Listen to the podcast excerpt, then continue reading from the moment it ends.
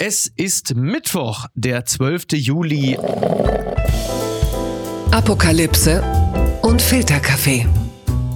Die frisch gebrühten Schlagzeilen des Tages. Mit Mickey Beisenherz. Einen wunderschönen Mittwochmorgen und herzlich willkommen zu Apokalypse und Filterkaffee, das News Omelette. Und auch heute blicken wir ein wenig auf die Schlagzeilen der Meldung des Tages. Was ist wichtig? Was ist von Gesprächswert? Worüber lohnt es sich zu reden? Und er selbst, der pickt sich natürlich genau solche Themen raus, denn er kolumniert jede Woche für NTV. Aber das ist nicht alles, was er macht, denn er ist Autor, Moderator, Kommunikationsberater und ein guter Freund des Hauses. Henrik Widowild, ich grüße ganz herzlich. Ganz vielen Dank, dass ich hier sein darf. So, jetzt wo ich die NTV bzw. RTL-Gruppe schon angesprochen habe, heute Abend, äh, ganz wichtig, geht die Bachelorette wieder los. Ne? Und du bist schon ganz aufgeregt. Ich bin total aufgeregt, ja. Ich muss noch mal gucken, wie ich mir das angucken kann, weil mein Fernseher nicht mal angeschlossen ist. Aber ich oh. glaube, man kann das ja streamen und dann abonnieren und so. Und dann werde ich da äh, mit fiebern auf jeden Fall. Da ist man bei RTL Plus, glaube ich, sogar sehr glücklich mittlerweile, dass Leute keinen Fernseher mehr haben, sondern diese Sachen streamen. Ich möchte übrigens kurz den, es ist wahrscheinlich der Pressetext sein, den möchte ich an der Stelle zumindest zwei Zeilen zitieren, das hat mir gut gefallen. Andi Rosen, fertig los. Ab heute steht der Mittwochabend wieder ganz im Zeichen der Liebe, denn, Obacht, Single Mama und, mein Lieblingswort, Powerfrau Jennifer Saro startet als Bachelorette in ihr Liebesabenteuer in Thailand und vergibt ihre ersten Rosen. Powerfrau, großartig. Den Begriff habe ich wirklich lange nicht mehr gehört, oder? Jetzt das sagt man doch eigentlich nicht mehr, oder? Nee, eigentlich nicht. Man sagt doch jetzt irgendwie, der, dass dieses Powerfrau-Gehabe, das ist doch dann irgendwie eine Adaption dessen, was man den Männern immer vorwirft, ne? Competition Richtig. und Durchziehen und so weiter. Ja, ja. ja aber schön. Gut, gibt auch noch eine andere Bubble. Ja, allerdings. Was das Format angeht, ich finde das ja, also wenn ich mal reingeseppt habe, dann fand ich den Bachelor grundsätzlich immer interessanter, weil das Krawallpotenzial natürlich größer ist, wenn da irgendwie 22 Frauen auf einem Haufen sind. Sie haben einfach das größere Eskalationspotenzial und äh, die letzten Staffeln haben bewiesen, auch was das perfide Spiel angeht, sind sie irgendwie ähm, da sind sie besser für solche Formate geeignet. Die Männer, wenn die da zu 22 auf dem Haufen sind, äh, nach ungefähr drei Stunden fangen sie alle an zu fraternisieren, dann trinken sie Alkohol, dann hängen sie im Pool rum und äh, einer, der dann zum Einzeldate muss, ist eigentlich sauer, dass er weg von den Jungs muss. Das ist äh, eigentlich nicht wirklich interessant abfilmbar. Ja. Die Schlagzeile des Tages. CDU-Chef Merz holt Linnemann als Generalsekretär. Chaya räumt Posten. Das meldet NTV. Stühle rücken bei der CDU. Generalsekretär Mario Chaya räumt nach gut eineinhalb Jahren seinen Posten. Als Nachfolger holt Parteichef Friedrich Merz den Abgeordneten Carsten Linnemann. Ist ja auch der Chef der Grundsatzkommission der CDU gewesen und einer der wenigen in der CDU, die sich ich sag's mal vorsichtig, auch inhaltlich in den letzten Wochen und Monaten hervorgetan haben. Und das aber auch mit einem gewissen, wir waren ja schon bei Powerfrau, dann sage ich jetzt mit einem gewissen Drive, möchte ich mal sagen. Also die Wahl, dass Achaya jetzt ausgetauscht hat, fand ich schon überraschend. Aber wen er geholt hat, fand ich jetzt gar nicht so überraschend. Ja, also der Zeitpunkt ist ja eigentlich ganz, ganz gut, weil ne, so jetzt kurz vorm Sommerloch, da mal schnell noch Personalrochade, damit da nicht so lange ewig drüber diskutiert wird. Dass Chaya da jetzt keinen sonderlich sichtbaren Job gemacht hat, war jetzt auch kein Geheimnis. Und in den letzten Wochen hat sich das auch immer mal wieder gezeigt, dass mhm. irgendwie in der CDU das Rumoren immer lauter wurde. Jetzt hat er natürlich schon einen Punkt gemacht. Ne? Also Merz steht ja für eine gewisse, gewisse Art der CDU, für, ja, man kann sagen, den, den, den Wutflügel. Ne? Mhm. Diejenigen, die unzufrieden sind, die gerne draufhauen, die auch vor allem auf die Grünen draufhauen. Ja. Und ähm, Lindemann ist jetzt genau der Mann dafür. Aber, und das finde ich eben auch ganz gut, er hat eben auch wirtschaftspolitische Positionen. Die kann man teilen oder man kann es lassen, aber er hat sie. Ja. Also er, er hat immer mal wieder Punkte in die Sachdebatte eingeworfen. Sich jetzt zuletzt war es, glaube ich, ähm, mit dieser Flat Tax, also der Reform ja. der Erbschaftssteuer, wo jetzt die Familienunternehmer, glaube ich, das zweite Mal gerade gegen feuern und sagen, so das, das ist dann, das ist ganz schlimm und so weiter. Und da will er ja eine neue Tonlage schaffen. Mhm. Und ich glaube, das ist auf jeden Fall sinnvoll, denn sehen wir der Sache ins Auge, wenn die CDU nicht durch Sachthemen irgendwie punkten kann, dann kann sie gegen die AfD nicht anstinken. Und das ist halt eben das Problem. Ne? Also das, wofür die CDU ja eigentlich immer gestanden hat, also äh, sagen wir mal wirtschaftliche Kompetenz und Sicherheit. Also speziell was die, also Sicherheit kann man immer noch sagen, wenn man sagt, so jetzt alle Grenzen härter kontrollieren oder Migration begrenzen, okay, ja, ist in Ordnung. Dann die CDU hat in Berlin damit ja auch gepunktet letzten Endes. Aber die Wirtschaftskompetenz der CDU hat sich in den letzten Wochen ja nun wirklich nicht dramatisch äh, nach außen geschält. Es ist nicht wirklich großartig dich aufgefallen. Nee, und es ist besonders wichtig deshalb, weil ich glaube, wir, wir haben so ein, so ein Dreieck des Todes gerade, ähm, was die Rechtspopulisten angeht. Wir haben diese furchtbare Abstiegsangst, wir haben mhm. diese Überforderung durch Klimawandel, durch Transformation ähm, und wir haben eine, eine sehr schwache CDU. Und ich glaube, wenn die CDU sich jetzt wirtschaftspolitisch da ein bisschen schlau äh, aufstellt und ein bisschen Punkte macht, dann kann sie einen Teil dieser Ängste aufheben. Und ich weiß nach wie vor nicht, warum die AfD 20 Prozent hat. Ja. Aber ich glaube, einer der Gründe ist, dass man diese Abstiegsängste hat und diese Rezessionsängste. Mhm. Die sind ja auch nur wirklich nicht unbegründet. Wir haben ja eine Rezession. Und insofern bin ich da frohen Mutes. Auch wenn mir vielleicht diese Wut dabei und diese Lust am Kulturkampf persönlich überhaupt nicht schmeckt. Aber mhm. ich glaube, es könnte ein guter Kurs sein für die CDU. Ja, ja aber weil du gerade die AfD hast und ich würde dir heute gar nicht so einen riesigen Raum äh, geben wollen. Aber wenn, wenn man sich zum Beispiel mal in, in Erding da die 13.000 anguckt, die waren jetzt keine AfD-Wähler, aber die sind natürlich irgendwo so CS, also die Freien Wähler sind ja immer irgendwo zwischen CSU und AfD, so wie ich sie wahrnehme. Sind es nicht auch noch einige Corona-Nachwehen, die sich dann äh, in der Wärmepumpen, Heizungsgesetz, äh, Maschinerie, dass sich das Ganze darin manifestiert? Also der, sag mal, die Nachwehen des übergriffigen Staates, gerade auch in München, in Bayern, von der Bank getrieben werden. Jetzt kommt plötzlich der Staat schon wieder und sagt, äh, ab nächstem Jahr kommt die Heizung raus. Also dieses grundsätzlich, dieser grundsätzliche Abwehrreflex oder um es mal ein bisschen banaler noch, sie werden gerade retraumatisiert durch das Heizungsgesetz, was da im Raum steht. Und dass dadurch auch auf ganz Deutschland übertragen, auch die AfD durchaus Punkte macht. Also natürlich, dieser, dieser Übergriff ähm, durch das Heizungsgesetz oder zumindest so wie er wahrgenommen wurde, der war ein ganz, ganz harter Treiber. Aber das war, glaube ich, nicht alles. Ich glaube nicht, dass ein einzelnes Gesetzesvorhaben jetzt solche Zahlen zustande bringt. Ja, das glaube ich ähm, aber nicht. diese, aber diese Überforderung ist definitiv da. Und ich meine, wir haben ja jetzt eine Fortschrittskoalition und Fortschritt heißt ja auch, dass man nach vorne geht irgendwo. Ne? Und dann bleiben hinten eben auch welche hängen. Und das Gefühl ist, glaube ich, durch die Ampel ganz stark verstärkt worden. Ich glaube, das ist auch der Grund, warum wir dann immer über so viel über Gendern sprechen und über Genderidentität und diese ganze äh, Aktivisten-Bubble, dass das so einen Raum einnimmt. Das liegt an diesem Überforderungsgefühl. Das glaube ich auch auf jeden Fall. Und das ähm, spiegelt sich im Heizungsgesetz wieder. Das war in der Corona-Debatte. Es gibt da ein ganz interessantes Buch, äh, was sich mit diesem Vertrauensverlust und diesem Gefühl des über die Köpfe hinweg Regierungs auseinandersetzt. Anita Blasberg hatte mhm. das geschrieben. Das heißt Verlust. Äh, das hatte ich auch schon mal in der Kolumne angesprochen. Und das listet so auf, fängt aber viel früher an, auch schon bei Finanzkrisen und bei der Agenda mhm, 2010, ja, ja. dass die Menschen das Gefühl haben, die Politik regiert über sie hinweg und zerrt sie irgendwo hin. Und ich glaube, das kulminiert sich auf jeden Fall im Heizungsgesetz und in dem ganzen Gebaren, wie die Ampel im Moment gerade dasteht, auf jeden Fall. Blattgold. Schweden vor NATO-Beitritt. Kreml kündigt Gegenmaßnahmen an. Das berichtet die Welt. Erdogans Ja zum schwedischen NATO-Beitritt sorgt für breite Zustimmung bei den anderen Bündnismitgliedern. Der Kreml hingegen zeigt sich alarmiert. Die Entscheidung werde, Zitat, negative Konsequenzen haben.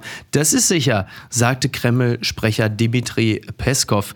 Auch hier nochmal der Satz von Peskov, wir haben Differenzen, wir verbergen sie nicht, aber ein Teil unserer Beziehung ist im Interesse unserer beiden Länder. Sie sei wichtig genug für Russland und die Türkei. Ja, äh, es kriselt ein bisschen äh, zwischen Ankara und äh, Moskau, denn das war schon ein wenig überraschend, dass Erdogan gesagt hat, also ich habe da jetzt mit der Ukraine und der NATO gar kein riesiges Problem. Da, da hat man dann aber im, im Kreml dann doch mal ein bisschen die Augenbrauen hochgezogen. Und jetzt schlussendlich sagt er auch, ja, Schweden, NATO, für mich geht das klar immer natürlich ein bisschen auf der Grundlage, dass äh, die EU sich vielleicht doch nochmal überlegt, ob die Türkei da nicht vielleicht doch mal mittelfristig mal Mitglied werden könnte. Genau. Aber was sind denn das für Konsequenzen, die der Kreml jetzt ein? Was soll denn das dann werden? Machen sie jetzt ihre eigene NATO oder was soll das da sein? Genau, das habe ich mich auch gefragt. Was für Konsequenzen sind das jetzt, die da dann kommen? Und Erdogan ist da ja auch eine ganz, ganz schillernde Figur. Es war jetzt ganz kürzlich ein Text noch im Spiegel erschienen, der das so ein bisschen dahingehend analysierte. So, der ist gar nicht sozusagen so ein unberechenbarer Irrer, sondern der hat einfach nur eine Trophäe mit nach Hause geholt. Und das ist eben diese, dieses Wiederanlaufen des EU-Beitrittsprozesses. Und mhm. das fand ich einen ganz interessanten Gedanken, denn tatsächlich, das ist ja das, was Erdogan und ich möchte mich überhaupt nicht als Türkei-Kenner gerieren, aber ich glaube, Autorität und Wirkmächtigkeit und ne, so ein bisschen diese Richtung Macho, das ist da schon von großer Relevanz. Und ich glaube, dass er da jetzt was mitgenommen hat, ist beachtlich. Und ehrlich gesagt, ich finde es auch ein Stück weit erleichternd in dieser Zeit, dass es da mal wieder ein positives Signal gibt, denn das gab es ja ganz lange nicht. Das war ja komplett eingefroren und wenn man sich mit der Türkei irgendwie auch noch ein bisschen näher beschäftigt, dann denkt man auch, wie soll das eigentlich jemals klappen? Aber wenn Putin das jetzt geschafft hat, dann ist ja wenigstens äh, irgendwas Positives noch bei rumgekommen. ja. Und wie er darauf reagieren wird, das weiß ich nicht. Wahrscheinlich im Verhältnis zur Türkei irgendwie, ähm, aber die Türkei hat ja auch vorher schon mal ähm, Drohnen geliefert, wenn ich mich nicht täusche. Ja, ja, ähm, ja. Insofern war die da immer ein kleines bisschen zwischen den Stühlen. Ja, auf jeden Fall hat die NATO jetzt demnächst 32 Mitglieder. Also für Putin ist das äh, im Grunde genommen seit dem Februar 22 nur wirklich nicht gut gelaufen. Das kann man, glaube ich, äh, mit ziemlicher Sicherheit ja, sagen. Er hat der ganzen Welt gezeigt, was eine selbsterfüllende Prophezeiung ist. Ne? Äh, die NATO will irgendwie sich, sich breit machen und äh, sich gegen Russland aufplustern und genau das passiert jetzt. Gucken mal, wer da spricht. Zoff in der Ampel, äh, das, ich habe kurz nachgeguckt, ob das äh, eine aktuelle Meldung ist, weil der so wird so ziemlich jede zweite Meldung überschrieben. Der Spiegel schreibt, Zoff in der Ampel, FDP bekräftigt Nein zur Abschaffung des Ehegattensplittings. Sozialminister Heil hält dagegen. Die Debatte über das Ende des Ehegattensplittings spaltet die Ampel, FDP-Generalsekretär Gissaray spricht von einer massiven Steuererhöhung. SPD-Minister Heil nennt die Maßnahme dagegen absolut sinnvoll. Ja, äh, jetzt noch eine Riesenüberraschung. Kubicki hat auch öffentlich gesagt, dass er also das wirklich völlig bescheuert findet. Stellt sich klar gegen die Idee, Familien in unserem Land steuerlich noch mehr zu belasten. Ein weiteres Kapitel aus der äh, beliebten Reihe, äh, die Ampel zerlegt sich rechtzeitig noch komplett vor der Sommerpause. Wobei die Sommerpause haben sie ja jetzt sogar. Und aber sie gehen quasi mit dem alten, mit dem einenden Gefühl, gehen sie in die Sommerpause.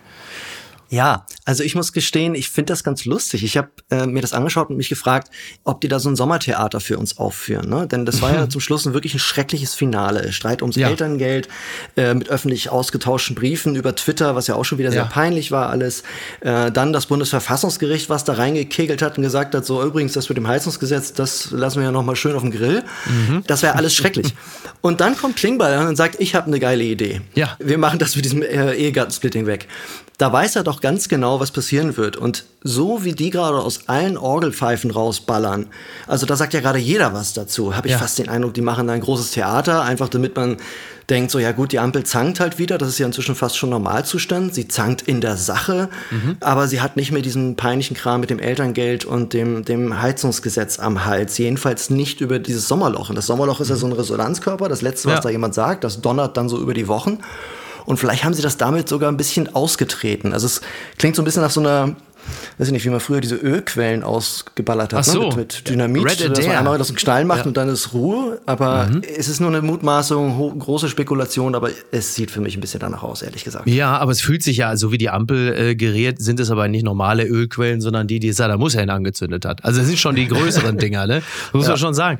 Ja, mag sein, also kann auch sein, dass man immer neue, kleinere Herde aufmacht, ne? Genau, damit man an den einen großen nicht so schaut. Ich meine, da hat ja noch die Wirtschaftsweise, ich glaube, Monika Schnitzer oder so heißt sie. Die ja. hat er dann nochmal von links eingeworfen oder von rechts, je nachdem, wie man es nimmt. Äh, hör mal, das mit der Witwenrente, das könnte man ja auch mal überlegen. Mhm. Und so geht das ja die ganze Zeit. Und der normale Bürger, wer auch immer das ist, sitzt ja da und sagt, sag mal, jetzt kommt aber alle zwei Tage äh, irgendwas Neues, also Ehegattensplitting, Witwenrente, Elterngeld und äh, Heizung sowieso.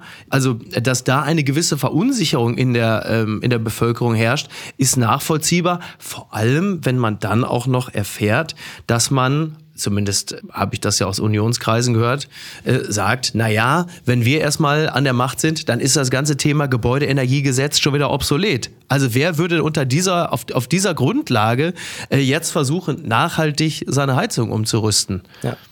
Äh, ich gebe auch zu, diese kleine Theorie, die ich da hatte, die krankt an allen Ecken und Kanten. Ähm, es ist ja auch so, das, dass sie so ein bisschen. Passt dieses, ja gut zur Ampel.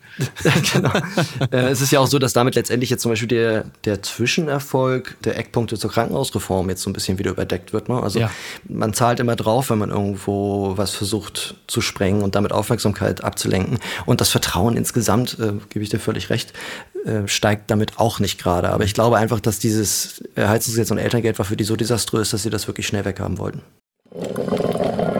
Werbung. Mein heutiger Partner ist Barissimo die Kaffee-Eigenmarke von Aldi. Ah, ist das nicht eine herrliche Vorstellung? Ihr sitzt in eurem Lieblingscafé draußen in der Sonne, ihr genießt einen herrlichen Espresso in Barista-Qualität und dann fällt euch ein, ja, ich, ich wohne ja auf dem Land. Ich wohne ja irgendwo in der Peripherie. Es gibt ja gar kein schönes Café, wo ich mich hinsetzen kann. Aber ich habe einen Stuhl, ich habe einen Tisch, ich habe einen Garten und ich habe Barissimo. Barissimo von Aldi. Das ist äh, ganz fantastisch, denn man kann sich eine kleine Auszeit mit Barissimo gönnen. Die kleine Auszeit, das bedeutet, mit Barissimo wird das Leben einfach bonissimo. Und das Issimo steckt bei der neuen Kaffee-Eigenmarke Barissimo von Aldi schon mit drin. Barissimo, das ist Barista, Qualität zum Original Aldi-Preis und man muss auf nichts verzichten.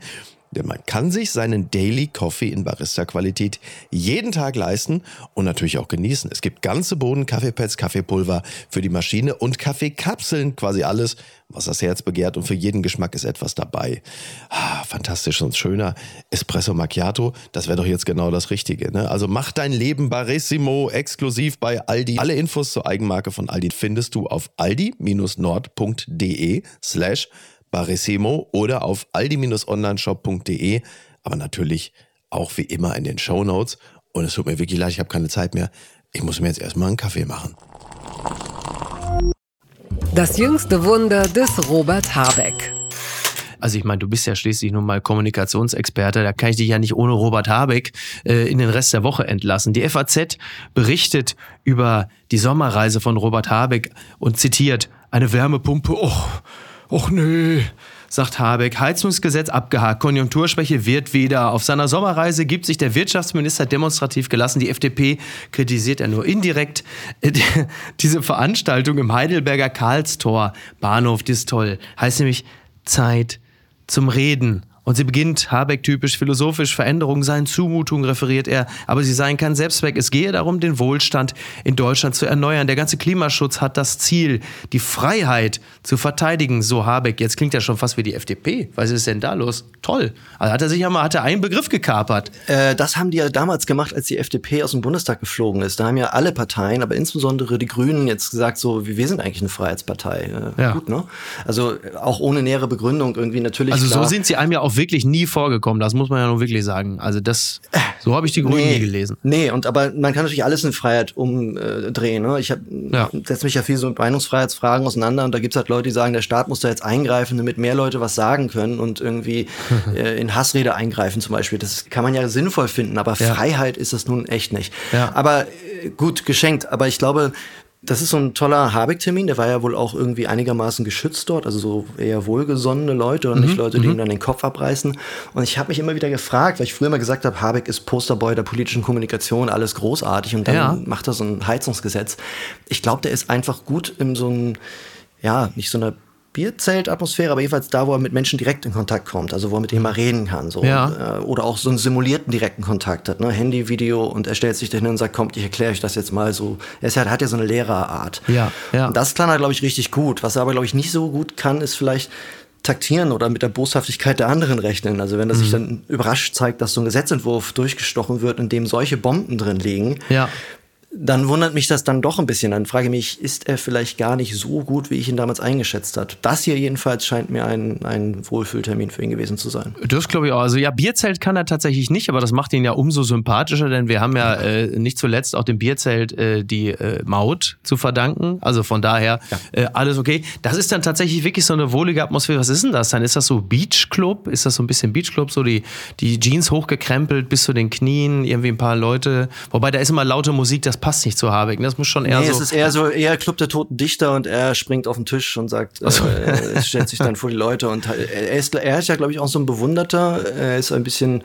sieht sich selbst auch gerne als Vordenker, mhm. aber zugleich hat er eine sehr nahbare Sprache werfen ihm da viele Leute vor, er sei Kinderautor. Ich finde das überhaupt kein Vorwurf, sondern ich glaube, wenn man mit Kindern sprechen lernt, lernt man mit allen sprechen. Ich wollte gerade sagen, hast du in Erding auf jeden Fall die 13.000 schon mal auf deiner Seite. Ne? Ja. Wenn, das, äh, wenn du den richtigen Ton genau. anschlägst, muss man, muss man sagen. Ja, der Aiwanger kann das auch. Der hat das auch gemacht. Entzauberte Scheinriesen. Wer hat Angst vor Ahmad Mansour? So schreibt es Thorsten Schmitz in der Süddeutschen Zeitung und greift da etwas auf, was vor ein paar Tagen durch das äh, berühmte Internet ging und man sich die Augen rieb und sagte, was ist denn jetzt schon wieder schiefgelaufen? Thorsten Schmitz schreibt, tagelang sah sich der Islam-Experte Kritik und Hohn ausgesetzt, nachdem ein Online-Magazin Zweifel an seiner Biografie säte zur Radikalisierung einer sogenannten Debatte im Netz. Interessanter äh, Text äh, in der Süddeutschen Zeitung. Es ging um einen James James Jackson, der am Montag vergangener Woche um 14.45 Uhr einen Artikel ins Netz stellte, den er für das britische Online-Magazin Hyphen geschrieben hatte, das bis dahin kaum jemand kannte. Mehr als 1,4 Millionen Menschen haben bislang den Tweet angeschaut, mit dem Jackson seinen Artikel über Mansour verlinkte. Und äh, da behauptet er, nach monatelanger Recherche könne er belegen, dass Ahmad Mansours Herkunftsgeschichte, wie dieser selbst sie in Artikeln und Büchern und in Interviews erzähle, übertrieben oder gar unwahr sei. So, jetzt muss man vielleicht erstmal äh, manchen erklären, also wer überhaupt Ahmad Mansour ist. Nicht jeder kennt ihn, wenn man mhm. äh, die Welt liest, viele Springer-Medien konsumiert. Ich glaube, dann kennt man ihn wahrscheinlich eher, weil er doch im deutschsprachigen Raum meistens dort veröffentlicht. Korrigiere mich, wenn ich falsch liege. Nee, genau. Ist aber, glaube ich, also, schon richtig, ne? Genau, und er, er, bietet halt jedem so seine Projektionsfläche allein schon aufgrund seiner Biografie. Er ist genau. deutsch-israeli, arabisch-palästinensischer Herkunft. So, und dann kannst du halt praktisch jeden gegen dich aufbringen und mhm. überall mitmischen. Das ist, glaube ich, eines der Probleme. Und dieser Text von diesem James Jackson, da muss man vielleicht einmal jetzt ganz kurz den Vlog einschlagen, ja. da ist praktisch nichts von hängen geblieben. Das war eigentlich Bullshit. Und man kann also auch ist nichts, sagen, äh, ganz kurz, nichts von hängen geblieben, beziehungsweise da ist nichts dran. Also an den, an dem. Genau. Genau. Ja, richtig, ja. so muss man es ausdrücken, absolut. Denn hängen geblieben ist natürlich wie immer in solchen Fällen eine ganze Menge. Genau. Ja. Ähm, aber es ist nichts dran gewesen. Es war ein, man sagt ja manchmal ein Hitpiece, also ein mhm. Stück, was auf persönliche Vernichtung aus war. Und die Motivlage hat er dann ja auch irgendwo erklärt, dieser James Jackson. Man wollte irgendwie gegen die Cancel Culture, gegen äh, Leute vorgehen, die sich für die palästinensische Seite stark machen und so. Also es ging da alles ein bisschen bunt durcheinander. Er hat ja auch ja. Äh, wohl Deutschschwierigkeiten, weswegen dann diese ganzen Zitate, die man von James Jackson dann danach irgendwie rausgezogen hat, irgendwie alle nicht so richtig verständlich sind. Aber der Punkt ist, er war halt irgendwie einen Tag in Israel, nicht monatelange Recherche mhm. dort, sondern er war einen ja. Tag da, hat da mit dem Hausmeister gesprochen in der Moschee und der Hausmeister hat gesagt, ja nee, hier ist jetzt nichts mit Extremismus und daraus hat er dann gemacht, vor 27 Jahren, als Ahmad Masur da, da aufgewachsen ist, habe es auch keinen Extremismus gegeben. Mansur wiederum sagt aber, er sei in extremistischen Verhältnissen aufgewachsen mhm. und das verleiht ihm nebst anderen biografischen Details eine große Glaubwürdigkeit. So, und das drohte jetzt natürlich alles in, in sich zusammenzufallen. Und dann ging es auch noch darum, ob er denn nun wirklich in Tel Aviv studiert habe, ja, ob es sein Psychologiediplom gab. Dann hat die HU irgendwie ein bisschen rumgetüdelt, die Pressestelle, die dann irgendwie verifizieren sollte, ob dieses Diplom echt ist. Die hat dann genau, das war dann ja, das stand dann ja auch im Raum. Ne? Das war dann, wo, wo ich dann auch so drauf stieß, als ich mal wieder so durch ja. Twitter scrollte und dachte, was ist denn jetzt los? Jetzt ist angeblich auch noch sein Psychologiestudium an der Humboldt-Universität ja. gar kein wirkliches. Er hat dann gar kein Diplom da gemacht, wurde dann natürlich lustvoll behauptet und da hat die Humboldt-Uni dann auch wirklich tatsächlich ordentlich geschlammt, denn äh, sie haben auf Mansurs Diplom das Wort Prüfungsausschuss falsch geschrieben ja. und Mansurs Geburtsort in, äh, ich zitiere den Artikel hier, in bemerkenswerter Schlichtheit mit Israel angegeben. Und da war also plötzlich klar, dieser Ahmad Mansur, dessen Thesen, dessen Ansichten, dessen Studien vielen nicht passen, weil man ihn gerne ja auch mal als Token der Islamophoben bezeichnet, ja. der äh, den, sagen wir mal, den, ich sag's jetzt mal ganz hart, den äh, Islamhassern das Wort redet. Ja. Aha, schau an, dieser Typ hat also auch noch bei seinem Lebenslauf gelogen. Na, das passt ja wieder. Genau, wie sich sowas dann halt verselbstständigt und alle finden halt einen Grund, irgendwie auf Mansur abzugehen. Ähm, aber gerne auch Leute, die Muslime generell hassen und in Mansur natürlich jemanden finden, bei dem sie sagen, ja, wieso der darf das doch mhm. kritisieren, dann äh, naja. feiere ich den besonders ab und die anderen, die Linken, die gehen dann wieder ab. Also es ist eine fürchterliche Gemengelage, macht keinen Spaß, aber ich glaube, was, wo man einen Strich drunter ziehen kann, ist, dass sich hier wirklich zeigt, wie so ein politische Konfliktzone dazu führt, dass Leute so an Wahrheit nicht mehr großartig interessiert sind. Genau. Also das hat man auch an manchen Einlassungen aus dem akademischen Umfeld gesehen, wo die dann gesagt hatten, so, naja, aber der provoziert halt auch. Mhm. Wo ich mir denke, so, das ist doch scheißegal, ob er provoziert oder nicht. Das macht doch nicht irgendwie ein, eine falsche Behauptung, eine Verleumdung über ihn irgendwie weniger schlimm oder gerechtfertigter oder sonst etwas. Aber diese Maßstäbe, die werden dann beiseite ge geschoben. Und ich glaube, das ist etwas, naja. was wirklich zeigt, wie kaputt unsere Debatte teilweise ist. Und Mansur dem kann man vorwerfen, dass er irgendwie sich übermäßig verkauft oder sonst was. Das kann man klar. allen vorwerfen. Ja. Der Journalismus geht auch systematisch auf bestimmte Experten, die die Dinge auf den Punkt bringen und Mansur kann die Dinge auf den Punkt bringen. Auch das macht, macht ihn sicherlich zu einer Hassfigur für viele, aber das sind alles keine Gründe. Das und ist es halt eben, ne? Wirklich, also, passieren kann. Genau, und, und da werden halt die Dinge dann vermengt. Also du hast einerseits eine wirklich unredliche und unlautere Art, erstmal schlampig über Leute zu recherchieren, dann diese schlampigen Rechercheergebnisse, die wahrscheinlich auch niemals ergebnisoffen getätigt wurden, zu präsentieren, sie dann im Zweifel auch noch stehen zu lassen und diejenigen, die mit ihm politisch nicht einer Meinung sind, was ja total legitim ist, weil er durchaus provokante Thesen hat, die sagen, naja, da soll er sich mal nicht so anstellen, weil er hat ja selber auch genug rausgehauen, wo du sagst, ja, aber das kann ich. Und das erleben wir natürlich auf der anderen Seite mit Baerbock beispielsweise, dass dann, ja. wobei in dem Fall er an dieser Lebenslauf- und Buchgeschichte ja durchaus was dran war, aber sie wurde trotzdem natürlich völlig unverhältnismäßig aufgeblasen und äh, dann alles andere, wofür sie dann beispielsweise steht, natürlich dann gleich mit in Misskredit gezogen. Und diese ja. Dinge werden dann ja gerne miteinander verquillt, weil es dann auch oft so gut ins Bild passt. Der vertritt irgendwelche Thesen, die uns nicht gefallen. Na, guck an, äh, da stimmt ja auch was mit dem Lebenslauf nicht. Also ist die Person insgesamt unlauter und hat in diesem Falle dann auch aus einem öffentlichen Diskurs bitte umgehend entfernt zu werden. Guck dir doch an, was mit Alena Büchs gerade passiert, der Ethikratsvorsitzenden. Ja. Da läuft gerade ein Shitstorm, weil sie angeblich ähm, gesagt habe, dass Streubomben ethisch vertretbar sein können. Das stimmt okay. nicht, das ist eine ja. ganz billige Fälschung, ja. wird aber auch gerade enorm herumgereicht. Der Ethikrat selbst hat sich gerade auf Twitter geäußert, wenn ich es ja. eben aus dem Augenwinkel richtig gesehen habe. Aber da wird eben auch gesagt, naja, weil sie eben bei Corona irgendwelche Thesen vertreten hat, mhm. wird das jetzt wohl auch stimmen und dann machen wir sie platt. Und es interessiert überhaupt niemanden mehr, ob das stimmt oder nicht. Die beliebteste Ausrede ist dann ja, hätte ja so sein können. Und dann denke ich immer so, ja, dann brauchen wir auch gar nicht mehr weiter uns zu unterhalten. Exakt. Und da sind wir dann natürlich wieder bei dem Punkt, den wir immer wieder haben. Äh, da schlägt dann halt das Gefühl die Wahrhaftigkeit. Und dann ist eh egal. Ja. Morgen vielleicht schon der Skandal des Tages. Wir bleiben im Bereich des Gefühls. ORF verbreitet Hitzepanik. Armin Wolf übergießt sich live in ZIB2 mit Wasser. Und das meldet der Express.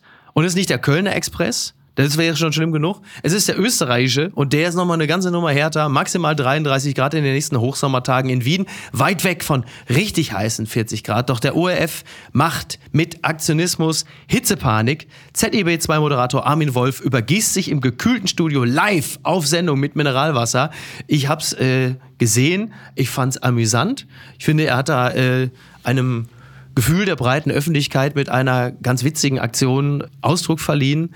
Aber wie das in diesen einschlägigen Medien ist, das kann natürlich nicht einfach unkommentiert bleiben. Das wird dann natürlich der Ausweis äh, der Klimapanik des in diesem Falle ja auch öffentlich-rechtlichen Rundfunks, der ja auch in Österreich heftig unter Beschuss steht. Ja, also klar, Panikmache ist so der Grundvorwurf, hat man bei, bei Corona immer gemacht, das hat man jetzt auch ähm, beim Klima gemacht. Aber interessant finde ich, dass er Props einsetzt, also Requisiten. Ja. Und das haben ja auch andere schon gemacht. Ich weiß nicht, ob du dich dran erinnerst, aber ein gewisser Paul Ronsheimer hat bei der Bild so. mal sich einen großen, ich sag mal, indigenen Federschmuck aufgesetzt und hat den Kanzlerkandidaten Olaf Scholz gefragt, ist das jetzt in Ordnung, wenn ich mich, und er sagt es dann, Indianerhäuptling äh, nenne und mich ja. jetzt hier so als Indianerhäuptling vorstelle. Und äh, das finde ich interessant, weil das wirkt natürlich. Ne? Und wir reden mhm. jetzt über Armin Wolf und über das Klima und man hat damals dann über, keine Ahnung, Political Correctness gesprochen. Mhm.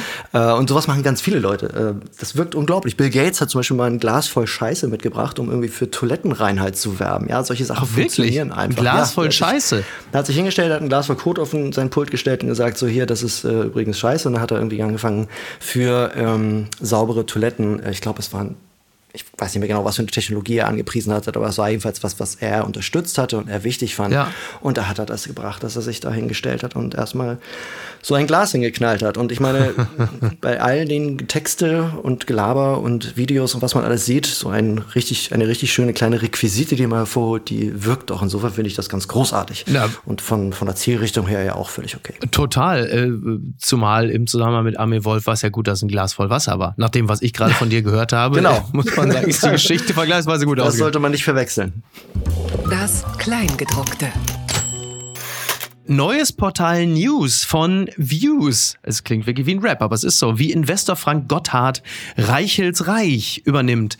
Marvin Schade hat das äh, im Medieninsider geschrieben. Nach monatelanger Vorbereitung steht ein neues Newsportal vor dem Launch, das aus den bisherigen Aktivitäten rund um den geschassten Bild-Chefredakteur Julian Reichelt hervorgeht, während die Macher von News, also N-I-U-S, geschrieben versprechen, die Stimme der Mehrheit zu sein, hat die Mehrheit hinter den Kulissen nur eine Stimme. Und das ist nie die von Reichelt. Aus ausgerechnet er spielt eine auffällig zurückhaltende Rolle. Ja, News, das ist ein, äh, ein neues Portal. Ähm, sicherlich ist Julian Reichelt der prominenteste dort. Das Ganze geht jetzt so in die Richtung deutsches Fox News.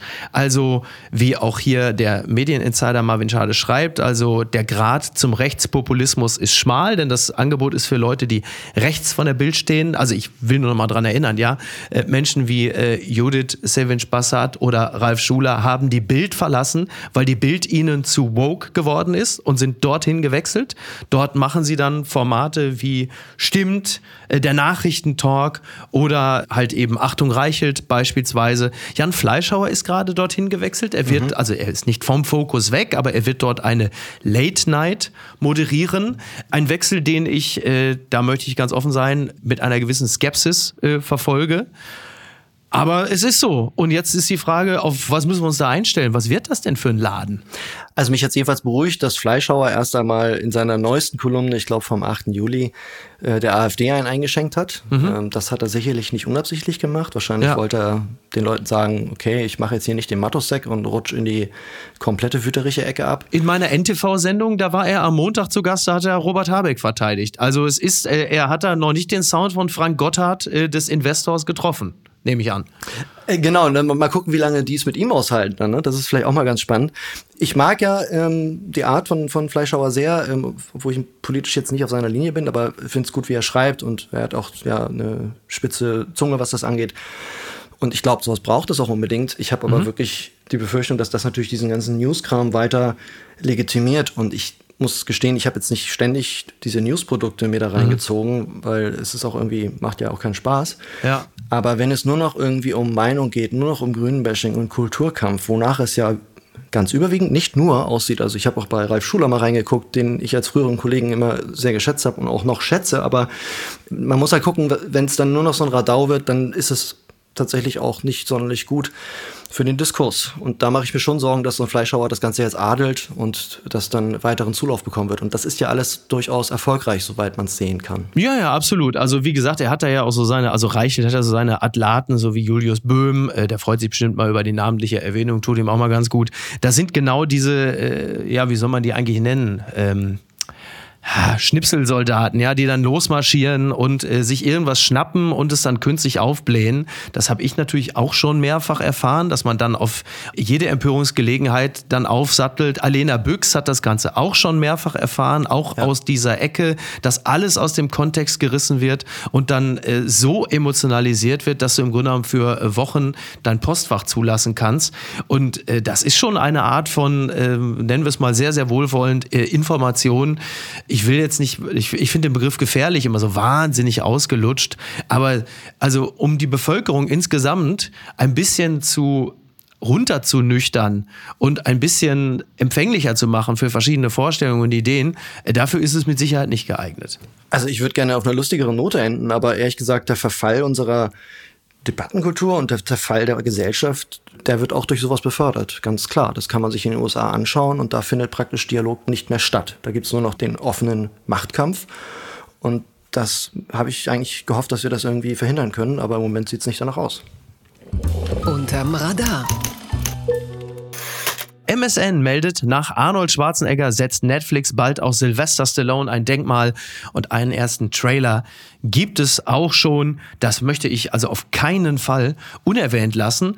Arnie und Sly ähm, sind offensichtlich jetzt so in ihren mittleren bis späten 70ern äh, jetzt so wieder so ein bisschen auf dem Level der 80er und 90er angekommen, dass sie sich gegenseitig wieder versuchen zu übertrumpfen. Finde ich ganz spannend. Also es ist ja nun so, dass Sylvester Stallone mit Tulsa King eine hervorragende Serie heraus rausgebracht hat bei Paramount. Jetzt hat dann Arnold Schwarzenegger auch das erste Mal in seinem Leben eine Serie gedreht für Netflix. Fuba, eine nicht ganz so geile Serie, ist so ein bisschen so ein kleiner True Lies Rip-Off. Jetzt hat Arnold Schwarzenegger eine hervorragende Doku bei Netflix äh, rausgebracht, ein Dreiteiler. Und jetzt kommt dann, glaube ich, im November kommt dann die Sylvester Stallone Doku, die in dieser Konsequenz natürlich auf jeden Fall vier Teile haben muss, sonst stimmt da ja was nicht. Wie sehr freust du dich drauf? Ähm, sehr. Ich finde das gut. Das sind ja so Alpha-Tiere, die mir in der Gestalt eigentlich immer nur in irgendwelchen YouTube-Kanälen begegnen, also irgendwelche autoritär hm. agierenden Influencer, die einen dann auch ja. immer so anhauen, so ich hab's geschafft, du kannst es auch und ja. jetzt zieh durch und dann wird das alles. Bloß das sind häufig so Arschgeigen und das sind halt so zwei alte Helden meiner Jugend, das finde ich natürlich super und ja. die holen dann wahrscheinlich die Leute von heute ab, die irgendwie so Inspiration und so eine Vaterfigur brauchen, die sie dann irgendwie in der Hand nimmt. Und die holen dann auch Leute wie mich ab, die dann irgendwie sich an die alten Filme erinnern und dann Total. denken, ja Gott, was macht der denn eigentlich jetzt gerade? Ja. Also finde ich großartig. Der beste Film übrigens von Stallone, meiner Ansicht nach Demolition Man. Ach, sehr Wenn gut. Wenn man den heute guckt, das ist totaler Wahnsinn, weil die, das ist ja eine sanfte Grüße und so ist mhm. das ja die, diese Zukunftsvision, wo ja. alle ganz sanft geworden sind. Ja. Und wenn man sich das durch die heutige Anti-Woke-Brille mal anschaut, das ist schon bemerkenswert. Ja, es ist tatsächlich wirklich viel drin. Auch der Typ, der aus der Vergangenheit kommt und dann die Zukunft retten muss, hat ein bisschen was von Friedrich Merz, immer in meiner Weltwahrnehmung, dass man sagt, man hat ihn aus dem Kryo, aus dem Permafrost hat man ihn rausgeholt. Ja. ja, das ist richtig. Äh, na, ich bin ein riesen äh, Stallone-Fan, deswegen ich freue mich total drauf. Ich finde die äh, Vita von Arnold Schwarzenegger natürlich absolut beeindruckend, in drei äh, Fachbereichen einfach Weltspitze zu sein. Das ist schon, das ist schon absolut bemerkenswert. Trotzdem war Sly mir immer näher. Also diese, dieses Underdoggige äh, von Sly finde ich immer noch ein Hauch reizvoller. Und ich glaube, es war der große Cineast Nils Bokelberg, der irgendwann mal sagte, eigentlich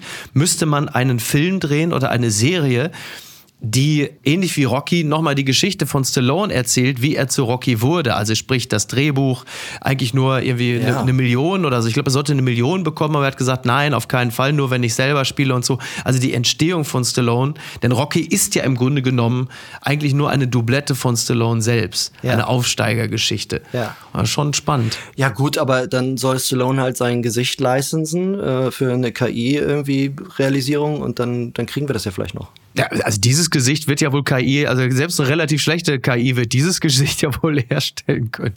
Ja, manche machen es ja nicht. Ich glaube, ähm, ah, irgendein Schauspieler hatte kürzlich gerade gesagt, dass er das nicht macht. Dass er ja. so sagt, so er, er, er hat keinen Bock drauf. Diese Passagen in so einem Vertrag streicht er mal durch und sagt so, leck mich, ich will mhm. hier nicht irgendwie plötzlich als Retorte darum laufen, das mache ich nicht. Naja, fand klar. ich interessant, aber das muss er sich halt leisten können. Aber das kann sonst Stallone, ja. Und was schreibt eigentlich die Bild? Kommt zum Schluss. Post von Wagner. Liebe Birkenstock Ökolatsche. Man reibt sich die Augen. Die Sandale der Rohköstler geht an die Börse. Auf sechs Milliarden wird der Wert geschätzt. Tiefer hätte man als Deutscher früher nicht sinken können. Mit Socken und Birkenstocks. Birkenstocks trugen aber auch das Krankenhauspersonal und seltsamerweise auch die Hippies. Die Krankenschwestern fühlten sich eingeengt in ihren Schuhen. Die Birkenstocks waren die Befreiung des Fußes. Sie haben ein Fußbett, das sich den Füßen anpasst. So empfanden es auch die Hippies in Kalifornien. Sie trugen keine Stiefel mehr. Birkenstock hat als deutsches Unternehmen die Welt erobert. Inzwischen tragen Hollywood-Stars Birkenstock. Auch Steve Jobs trug Birkenstocks. Birkenstock hat eine Freiheit erobert, die am Fuß abhängt. Der Mensch berührt mit seinen Füßen die Erde. Wir Deutschen haben der Welt leider keinen neuen Nobelpreisträger geschenkt. Aber einen Schuh. Herzlichst, ihr Franz Josef Wagner. Ja, ja großartig. Mhm. Oder? Ja. Äh, ich mag ihn ja, auch äh, ja. unironisch. Also, ich, ich auch. Ich mag ihn, ich mag ihn ironisch, ich mag ihn ironisch und unironisch. Bin ich wirklich, ja. Also inhaltlich muss Erklär ich nicht alles da mittragen, was er macht, aber ich, also ich finde, er schreibt sehr gut. Ich habe seine, seine, seine Biografie ist ja auch irgendwie ganz, ganz interessant und äh, ja, schön. Dann verbleiben wir mit freundlichen Grüßen an Franz Josef Wagner und an Alena Büchs. Bitte durchhalten, auch die Scheiße geht vorbei. Ja, so ist es. Henrik, ich danke dir ganz herzlich. Ich wünsche dir einen schönen Sommerurlaub und freue mich, wenn wir uns nach den Sommerferien wiederhören. Und dir wünsche ich natürlich ganz viel Kraft, dass du über die Sommerwochen und Monate etwas zum Kolumnieren findest. Auf wen stützt ja. du dich da in erster Linie? Auf die Frühform von Carsten Linnemann, der jetzt richtig durchstartet als, ja, ist er jetzt eigentlich? Ist er dann der Profikiller von März? Was muss er da jetzt machen? Ne? Ähm, ja, also der wird, also ja, klar, also der muss jetzt auf jeden Fall liefern, also muss schärfer schießen als Chaya. Und das werde ich mir natürlich schon genau angucken. Und ehrlich gesagt, weiß ich auch nicht, ob ich um Lindemann jetzt am Donnerstagabend irgendwie noch rumkomme. Also das wird der Anfang sein und was das Sommerloch sonst noch macht, weiß ich nicht. Vielleicht schreibe ich irgendwann noch eine schreckliche Urlaubssatire oder sowas. Also was wird mir schon einfallen. Also schärfer, schärfer schießen als Mario Chaya, das schafft sogar Marco Reus. Das lass dir von mir als Dortmund-Fan gesagt sein. Henrik, vielen Dank. Mach's gut. Danke dir. Bis bald. Ciao, ciao. Bis bald. Ciao, ciao. Apokalypse und Filtercafé ist eine Studio Bummens Produktion mit freundlicher Unterstützung der Florida Entertainment. Redaktion Niki Hassania. Executive Producer Tobias Baukhage. Produktion Hanna Marahiel. Ton und Schnitt Niki Fränking. Neue Episoden gibt es immer montags, mittwochs, freitags und samstags. Überall, wo es Podcasts gibt. Stimme der Vernunft und unerreicht gute Sprecherin der Rubriken Bettina Rust. Ich dachte ja, wir machen einen Podcast zusammen, Joko, und dann ähm, hängen wir einfach ab, einmal die Woche, unterhalten uns ein bisschen lustige Alltagsbeobachtung, manchmal politisches Ja. Take, dies, das, Feierabend. Was stattdessen passiert, ich muss Sport machen. Schöne Naja. Scheiße. Auf eine gewisse Art und Weise ist es aber auch abhängend. Ne? ja gut, ähm, das ist aber so, so eine Entwicklung, die man natürlich nicht kommen sieht, wenn man einen Podcast beginnt, wo man aber, wenn man einen Podcast hat, wie wir beide, der jeden Donnerstag erscheint äh, und Sunset Club heißt, sehr dankbar darüber ist, dass zum Beispiel ein Gast wie Kai Pflaume sagt, hast du nicht Bock auf eine Klimmzug-Challenge? Ja, und jetzt mache ich seit zweieinhalb Monaten, trainiere ich Klimmzüge. Bald ist es soweit. Die große Auflösung, habe ich es geschafft, einen Klimmzug zu schaffen. Also habe ich es geschafft, ihn zu schaffen. Und die Laune ist im Keller bei mir, außer natürlich, wenn wir uns unterhalten miteinander. Aber den Rest der Zeit, den ich nicht mit dir Podcast mache, mache ich ja Sport. Ja, äh, schaltet doch einfach ein und hört rein. Wir würden uns sehr freuen. Und wenn es euch nicht gefällt, sagt es bitte keinem.